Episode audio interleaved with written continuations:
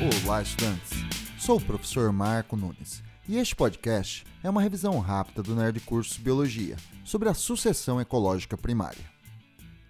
Sucessão ecológica são mudanças na estrutura de uma comunidade no decorrer do tempo. Há dois tipos: a primária e a secundária. Agora, vou discutir a primária. Essa sucessão tem início a partir de um ambiente nunca antes ocupado por seres vivos como ambientes formados a partir de derramamentos vulcânicos, rochas nuas e dunas arenosas. No processo, o meio é inicialmente ocupado por espécies pioneiras, que modificam o meio abiótico, favorecendo o desenvolvimento de outros organismos, que vão se sucedendo até atingir uma comunidade estável. Portanto, pode-se dividir a sucessão em três estágios.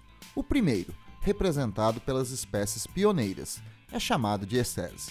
O segundo estágio, intermediário, chamado de séries, e o terceiro, mais estável, denominado de comunidade clímax.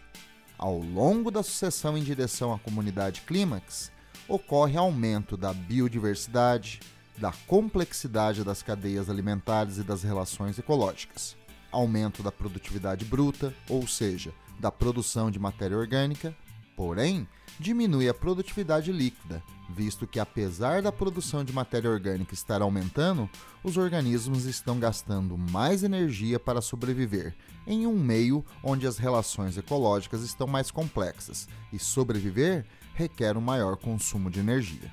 Bom, é isto aí. Continue firme nas revisões do Nerd Curso Biologia e bom estudo!